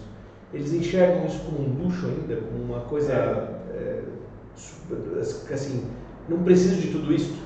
Então, fechando até aquele raciocínio, por Sim. exemplo, de, termos de investimento, o que, que acontece? né? Você tem os sistemas supervisórios, né? o, o BMS. Então, você pode ter o BMS, por exemplo, controlando a iluminação on-off. Não, não estamos falando de indenização, né? on-off. Né? É, mesma- da mesma forma, tentando melhorar a performance do ar-condicionado, do, só que o que, o que acontece? É, esses sistemas, quanto mais você, é, vamos dizer, torna ele complexo, você vai ter mais dados. Entendi. E esses dados, eles precisam ser transformados em informação. Tá. Porque dados somente, se falar para Se ele não trabalhar, analisar os dados, não serve para nada. não serve para nada. É, engraçado que assim, por exemplo, quando eh, existe no jargão da, da, automação o que a gente chama de banco de dados, né? Sim. Então a gente fala que quando esse banco de dados não é transformado em informação, ele acaba sendo um bando de dados. Um bando de dados. Não é? Essa é boa. Então, é, o, o grande problema que eu vejo é o seguinte: ah, sabe, você precisa ter uma interface nisso, você precisa ter uma resposta para isso. Então, alguém que, que saiba interpretar aquelas tendências, todos, todos os, vamos dizer, o que você projeta, né? E transforme isso numa, numa situação Uma tomada de de decisão. decisão, uma situação melhor para a operação e para a manutenção do edifício. E, o que, e- a gente acha que, por exemplo, a primeira, a primeira medida que, no- em termos de economia, por exemplo, que um condomínio eh, toma, é, pô, que que nós estamos pagando três ou quatro carros que custam 8 mil reais por mês para operar a central de automação? Pô, deixa o cara da segurança vendo lá, quando sai um alarme, ele chama alguém, Entendi. e aí o sistema vai entrando em desuso porque o cara não sabe operar, muda aquele, aquele cara que fez o treinamento e tal. É, a gente vê muito, e isso é uma decepção muito grande, vários sistemas desligados, inoperantes. O cara abandonou aquilo, ou ele está funcionando sozinho, ou... Então hoje nós estamos trabalhando numa, numa, numa solução, a gente está trabalhando é, e a gente acha que esse é o futuro, numa Tá. camada acima, que é transformar ah, esses dados em informações pontuais, informações gerenciais. Sim, Então, sim. é, eu, eu acho que assim, é uma camada acima. É, o que as é, empresas de facilities fazem hoje ou não? Ou o que deveria fazer? Olha, a empresa, uma empresa de facility, ela tem muita atribuição. Sim. É, isso, isso seria uma coisa que, por exemplo, seria, eu acho um adicional a uma equipe de facilities, sabe? Entendi. Você ter uma, uma, uma retaguarda, você ter uma equipe de retaguarda que faça isso e que dê a informação pronta. Então, quando você falou isso, por exemplo, de a, a, a luz está acesa e, e, e não tem ninguém trabalhando, é, a gente está trabalhando com, com um software que é, que é justamente um- uma, uma, uma tentativa de, de, de criar essa camada superior, né? que é, no, no- no exemplo que ele dá, é assim, o edifício, tá, ele está controlando 10 edifícios da mesma, Tá. da mesma propriedade. Ele fala, olha, no edifício tal, o ambiente, não sei o que, ficou tantas horas com a, com a iluminação toda acesa, sem ocupação. Tá. E isso custou tantos dólares. Isso é ótimo. Ou seja, ele está mensurando aquilo que é o uso de cada que está sendo feito. Aí o, o cara olha aquilo, porque assim, você fala, pô, eu deixei, eu deixei a iluminação, pô, mas é LED, não gasta. Você, você tá falando, eu, eu falo isso, a gente tem alguns contratos de manutenção aqui, né? E Uhum. quando você vai falar do contrato de manutenção, o cara quer saber do SLA, etc. Ele quer saber se você conserta. Eu até digo porque é, é muito complicado, né? A gente tem menos de 3% dos nossos clientes têm contrato de manutenção. É incrível, menos de 3%. E, porque assim, o equipamento não é feito para eles, quebrar. eles veem a, a- manutenção como um gasto É, adicional. mas, mas assim, é? óbvio, eu estou falando só da, da automação, da iluminação, enfim, é mais fácil de você ter menos avarias, né? Certo. Que trabalha com bons produtos, então é, o produto não se desgasta, não tem o tempo de vida útil é muito longo, não é? E eu acredito nisso, que ele é feito para não dar pau, né? Sim. Só que eu digo que o nosso contrato vai muito mais do que só consertar pontos, né? Ou prever um ponto que vai, ser, vai, vai ter problema, que é a manutenção é, preventiva. Mas sim fazer análise daquilo que está sendo feito. né? Será que realmente o edifício trouxe essa, essa aplicação e essa análise do que você está fazendo dos- desses dados, né? Eles estão transformando em dinheiro vivo direto ou em conforto? né? É, O que fica difícil de provar é o conforto. É, E aí, com o tempo, eu falo, ó, tá vendo? Você diminuiu o teu chamado, né? Você diminuiu o teu chamado porque tem menos pessoas reclamando. Reclamando, menos pessoas Isso é, isso é um retorno de investimento. Sem dúvida. Muito positivo, até muito maior às vezes do que aquilo que você tem na energia direta. Porque você está falando que, assim, de ter empresas que pode até ser a mais C2, Sim. que vai entrar dentro de uma camada de gestão desses dados para abaixar a performance dele. Oh, quer ver uma coisa interessante? É. Nós pegamos, uma coisa boa. A, a, gente trouxe esse software, nós estamos trabalhando com ele, nós estamos fazendo umas simulações. Tá. E nós colocamos no edifício residencial. E aí nós falamos, olha, vamos, vamos criar uns, uns KPIs para a tá. gente ter esse tipo de análise e, e, assim, até ver se a gente cria uma base de dados para convencer um potencial cliente e tal. Sim, né? sim. Então estamos trabalhando com isso. E aí, assim, quem está observando o, o, esse, esse. A gente colocou um medidor de energia sim. Na, no salão de festas e na academia do edifício. Tá. Né? E colocamos sensores de presença. E aí um dia, nós olhando, a gente viu que teve um, um pico de consumo alto. alto durante um bom tempo, mas assim, de dobrar o consumo de energia Uau. do prédio durante um período, um período grande, duas ou três horas. E o sensor de presença mostrando a ocupação 100% do salão de festa. Caramba. Então, o cara deve ter feito uma festa com iluminação, com som, com, deve ter sido uma festa de. E, e, e isso é engraçado que assim, eu tenho certeza que síndico nenhum tem essa ideia. Ele não tem ideia do, daqui, daqui, daqui, quanto está custando aquilo. É. Quanto, quanto que o condomínio cobra por você utilizar Exato. o Isso que eu ia perguntar, como que, como que ele determina esse valor? Ele né? não cobra. Ele Determinar cobra... esse valor é um valor que assim, é muito subjetivo, porque hum. se ele não tem o dado daquilo que vai ser feito, eu vou dar um exemplo daqui. Tem um espaço aqui fantástico que eles cobram assim, bem mais caro do que o que acontece por aí no médio do mercado. É um espaço fantástico. Uhum. Tá? Talvez quando ele for ouvir o, o, o, gerente de vacinas aqui, mas ele é meu amigo. Ele é meu amigo.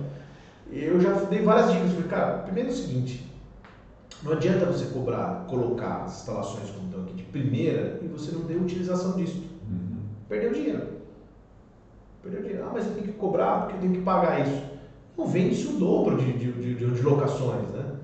O que, que, te levou a determinar isso? O preço daquilo que você investiu de instalações, dos seus ativos que estão ali? Dividir então, por assim, hora e é, põe Se você dividir isso por hora, você está com mais tempo parado do que qualquer outra coisa. Então, e aí eu vejo que fica difícil mesmo para eles. Não por nada, não por falta de conhecimento ou de. por falta de recurso mesmo. A cabeça, por falta de ter a cabeça voltada para isso. A cabeça está voltada na prática de colocar isso. Eu acho uma, realmente uma. uma uma ideia muito boa. Eu acho que tem talvez uma tendência para o futuro, né? Para poder, pra, até para justificar que essa automação que é feita não é uma coisa em vão, né?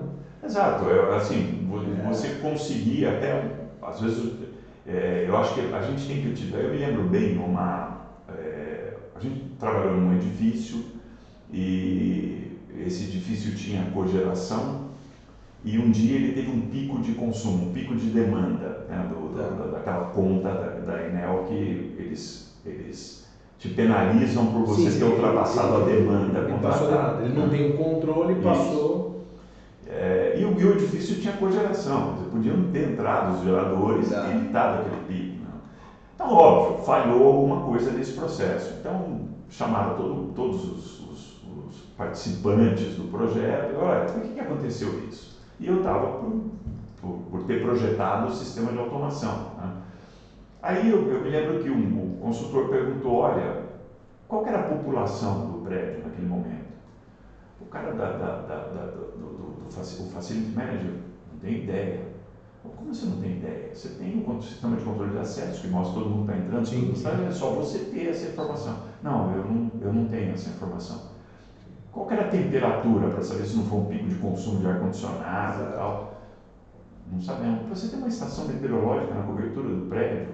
Né? E, e esses dados. E talvez ele até tenha um dado acumulado, né? não está sabendo. Ele não, ele não sabia cruzar essa informação. E aí, assim, olha, não dá para chegar a uma conclusão. Quem, você vai falar que quem é o culpado? O mordomo, porque sim, sim. Né, você não estava medindo, você não sabe se foi sim, um pico de consumo, se foi um, um, um pico de, de temperatura naquele, naquele dia, é, várias pessoas ao mesmo tempo dentro do edifício.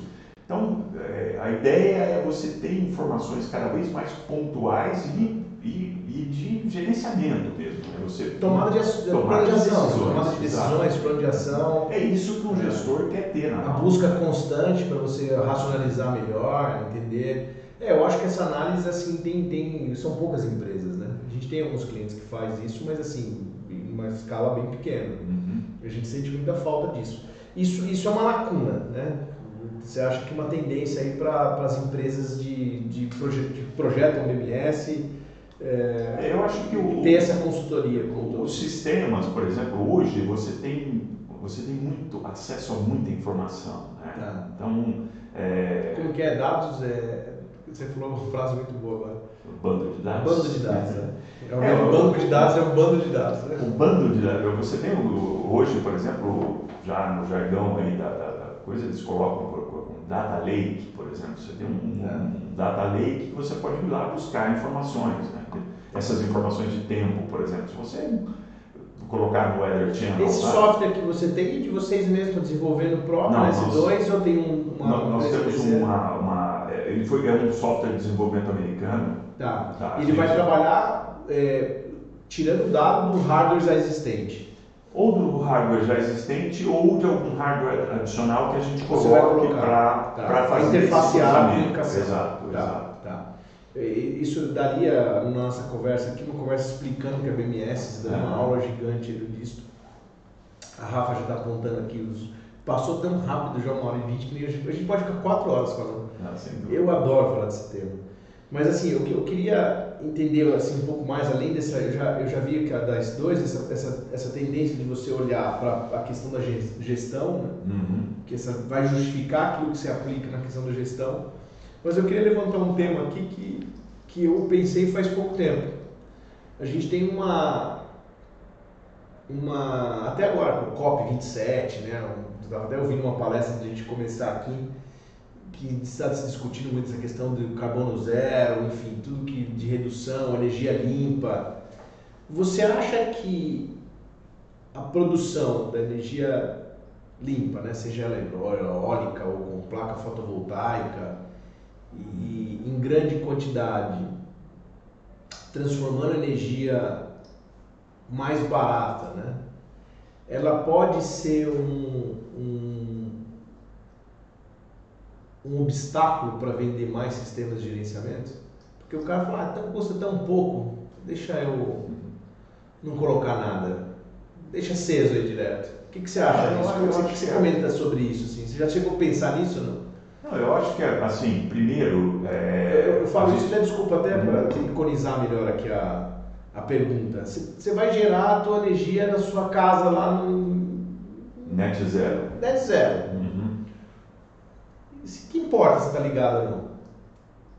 É, eu acho que assim. Entendeu? É isso que eu estou querendo dizer. Você acha que isso pode ser um, um empecilho, uma, um obstáculo para a venda dos nossos sistemas aí? Eu acho que. É a energia ela tem uma eu acho que assim dificilmente vai ser uma coisa tão barata quanto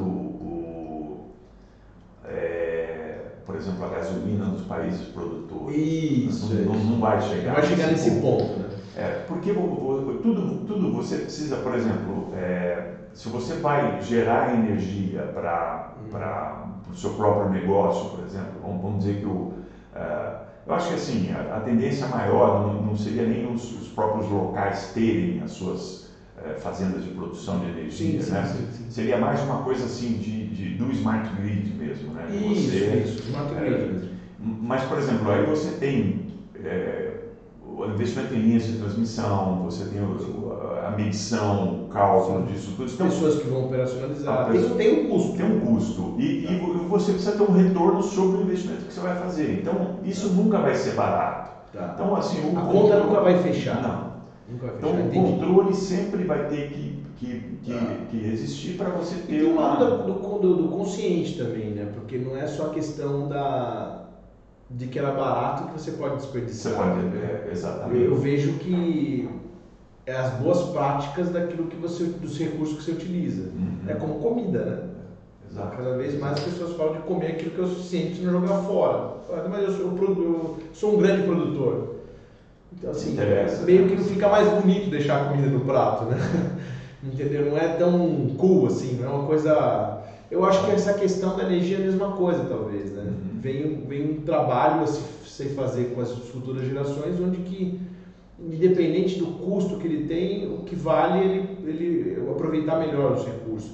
Mas eu acho que, esse, que é um pouco mais da geração de hoje em dia, né? Já tem com esse conceito, que, né? Ah, sim, É, você pega, você pega para os grandes gerentes de facilities, CEOs de empresas, os caras já têm essa coisa de, de, de aproveitar melhor, de não fazer. Vídeo que se, que se fala hoje, que aí eu acho que até a gente pode ir, ir caminhando para o nosso final da nossa conversa e deixar isso talvez para um próximo tema. Eu daria quatro horas de conversa aqui, viu, Rafael?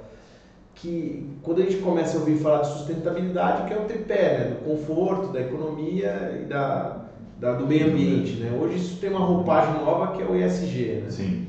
que é a mesma coisa, ambiente, aí o social e a governança. Então as empresas hoje acabam adotando, é, fazendo um ESG adoption para poder justamente até ter um valor maior. Você pega bancos aí que tem esse, essa nomenclatura, empresas de fora, é, essa roupagem sempre vai sendo necessária. Então, assim, ela, ela vai de encontro com o que a gente está falando, né? Que não é uma roupagem só por ter ou só por buscar economia, mas para mostrar que tem boas práticas, né? Sim, uma coisa que, que eu estou pensando também é que, assim, por exemplo, para você chegar no net zero, tá. é, os teus parâmetros de, de, economia têm que ser altos, porque senão você não consegue Sim, gerar também, né, o, o 100% do que você está fazendo. Exatamente, então, porque eu acho que é assim. Te custa mais caro gerar é, aquilo é, para te exato, cobrir exato. o teu parâmetro. É Aí teu ROI vai aumentar e ah, vai valer a pena. Eu falo isso porque olha que interessante, né? Quando começou o LED, né? É, eu já trabalhava com controle de iluminação. E aí, às vezes, você ia falar de controle de iluminação, eu falava, mas já estou trocando tô fluorescente para 60% de economia, esquece negócio de controle, já está dando. Isso aconteceu comigo. Cara, aconteceu muito comigo. E era difícil falar dessa questão do, da iluminação que ela, que, que ela provoca com os benefícios que são intangíveis, que são a performance do usuário, que não é só a falta de luz, mas o excesso de luz, tem essa questão da, da boa prática do uso racional. O cara está vendo um, sozinho numa planta de 600 metros quadrados, ele não está vendo a luz ser economizada, ele também não vai economizar com a água, não vai economizar com nada. Né? O dedinho dele que vai na descarga vai ser muito maior tempo do que não vai se preocupar em colocar uma descarga com inteligência de, de, de, de, de controle da água, enfim. Eu acho que é muito mais para questão educacional. Eu acho que, acho que esse é o viés para os próximos anos. Né? A gente fala muito mais desses valores é, intangíveis e das questões das boas práticas do uso dos recursos do que propriamente pelo valor do custo direto. Né? Eu acho, eu acho bastante interessante assim. Eu acho que tudo isso é, ele, tem que convergir para um, por, uma racionalidade bastante grande, sabe? Porque a tecnologia é o que eu digo, por exemplo, se você tem um, vai fazer um, desenvolver um projeto para uma, um, uma corporação que você quer puxar o saco do presidente e, e quando é. ele espirrar apareça na tela dele saúde, sim, dá para fazer? Dá. A tecnologia para você fazer isso tem. Qual o custo? Né? Quantas vezes o cara vai Qual o retorno disso? Qual o retorno? Eu me lembro de um, uma publicidade que o cara esquecia um documento, um executivo que estava de viagem, esquecia um documento, ele voltava no, no edifício, quando ele passava no controle de acesso, já acendia todo o caminho que ele ia fazer, já começava a funcionar a impressora, computador na sala sim, dele, para ele chegar, produzir o, o, o, o documento e você acha que quantas vezes o cara vai fazer isso? O cara vai ligar para a secretária e falar, olha, meu, manda para mim pro, pro... Agora, isso é uma, uma, uma, coisa interessante que eu acho que assim, até... O que, que você definisse? E se eu discordar, eu vou te falar, tá? Hum, com certeza. o que, que é automação de fato? Ah, eu acho que assim, é, o, o, o, que, o que conceitua a, a, o, o, sistema de de automação é você ter é, os equipamentos que captam as informações no campo, trazem para um cérebro que é uma controladora, é, esse, esse, cérebro interpreta esse, esse, essas funções que estão chegando e dentro dos parâmetros que foram estabelecidos ele devolve como uma saída, como uma atuação dentro do campo. Então você tem sensores que trazem a informação processam e devolvem. E isso você pode utilizar de várias formas. O próprio né, sistema pra... vai criando uma rotina de tomada de decisões próximas, uma inteligência artificial Sim. dentro dele, que leva às funções do edifício é, atender a rotina do usuário sem que o usuário precise se intervir em alguma coisa. Exatamente. Então, isso daí eu perguntei de propósito porque eu aprendi contigo, aprendi lá dentro. Porque eu vim do mercado ao contrário, da automação, não ao contrário, eu vim do mercado de automação também e residencial de interiores falando do áudio e vídeo. Então a uhum. automação residencial foi muito mais impulsionada, residencial de interiores, impulsionado pelas empresas de áudio e vídeo, que começou a vender uma telão, um telão, um receiver, um videocassete, um DVD, aí essas informações têm que ficar agora no armário, então vou criar um painel touch panel como esse que está aqui em cima. E, e ainda eu escuto, e tem gente que fica bravo comigo, eu repito isso quase todas as vezes aqui que acha que a automação é entregar um tablet ou um telefone ou um touchpad como esse aqui na mão e o usuário vai controlar a casa dele. Falo que não, isso são apenas controles facilitados, né? são interfaces mais inteligentes, mais intuitivas, mas de automação não tem nada.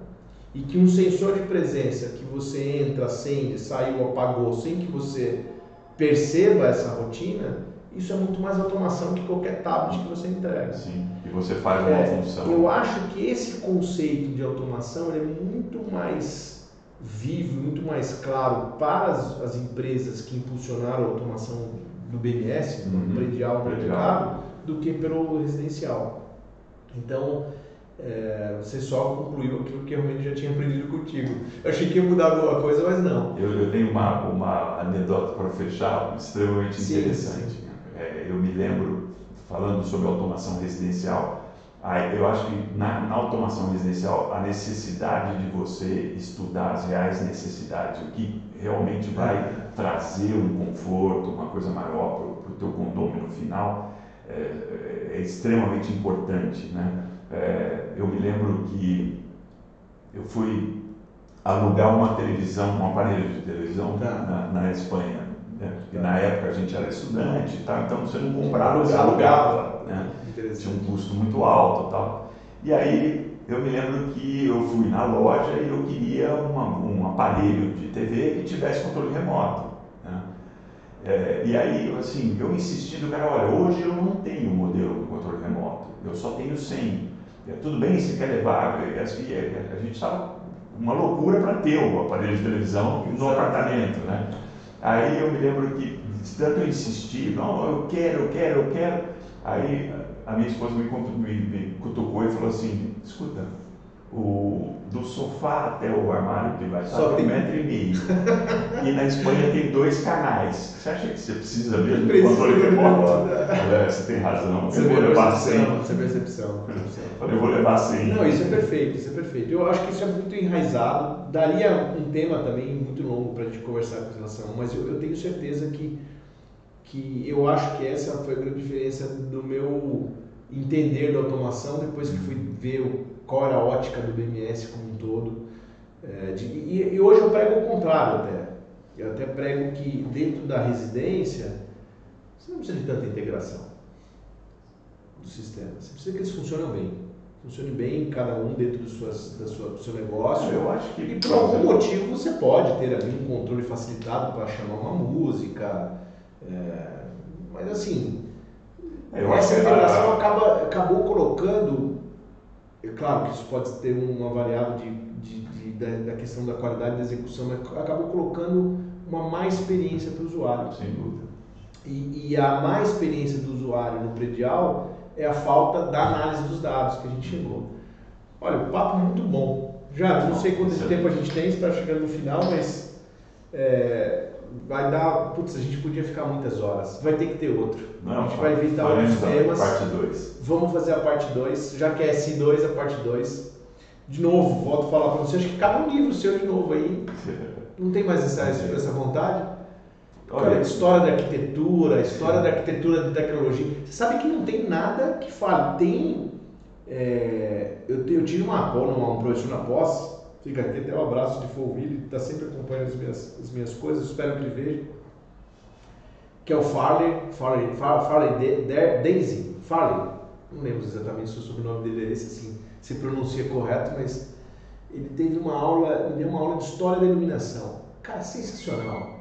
O cara vem da história da iluminação desde os primórdios da humanidade, né? É, e ele, ele me falou, ele falou, cara, falta alguém que conte um pouco da história da automação.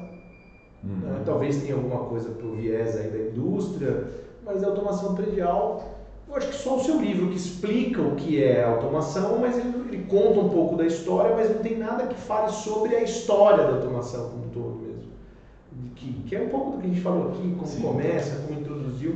Eu acho que poderia ser uma boa, uma boa alternativa, você que escreve muito bem. Eu acho que tem várias versões sobre a história, né? Por é, isso é que ninguém arrisca. Mas talvez uma, falta uma que dê um horizonte, porque com o tempo acho que vai se perdendo, né? Talvez Não, a gente possa, possa fazer um próximo podcast estudar um pouquinho mais e a gente discutir um pouquinho sobre a história da automação. automação porque isso pode servir como um ponto de pesquisa. Jário, cara, sem palavras. Imagina. Muito obrigado. Eu agradeço, fantástico. É, muito fantástico. bom e, e, sempre sou muito grato desde a oportunidade que você me deu para trabalhar contigo. É, isso aqui também é uma forma de dizer. For, foram bons tempos. For, e, formalmente dizer muito obrigado mesmo. Hum. Eu acho que já disse algumas vezes, mas essa vez aqui é muito, muito sincera e de, de, que vem lá de dentro mesmo. Assim. Muito bom, muito obrigado. Gostaria que você tivesse muito mais uh, tempo com a gente aqui para falar sobre o teu conhecimento. Muito obrigado mais uma vez.